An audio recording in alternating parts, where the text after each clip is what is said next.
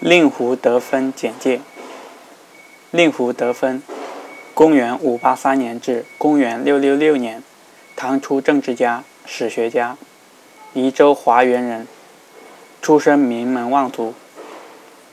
祖父令狐整为北周大将军，父亲令狐熙在北周位置是吏部大夫、仪同大将军，多次参加官书的编写。